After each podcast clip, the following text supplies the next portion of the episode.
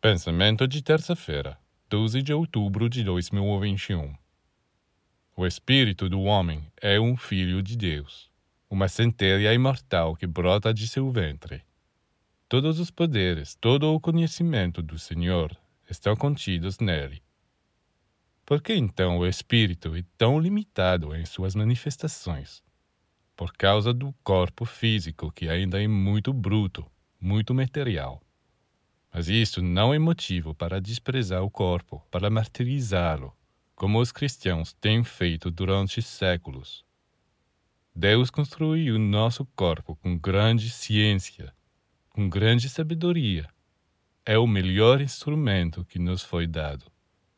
E se soubermos trabalhar nele todos os dias para purificar e refinar sua matéria, o tornaremos capaz de vibrar em harmonia com o espírito.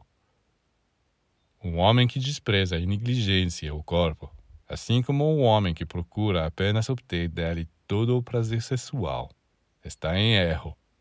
Somente aquele que compreendeu que a missão do corpo é manifestar todos os esplendores escondidos no espírito, tornar-se um dia o templo vivo do espírito, está no caminho certo. Como podemos imaginar que esse corpo que Deus deu ao homem tinha a única função de opor-se ao Espírito, de apagar a chama do Espírito que faz do homem um filho de Deus?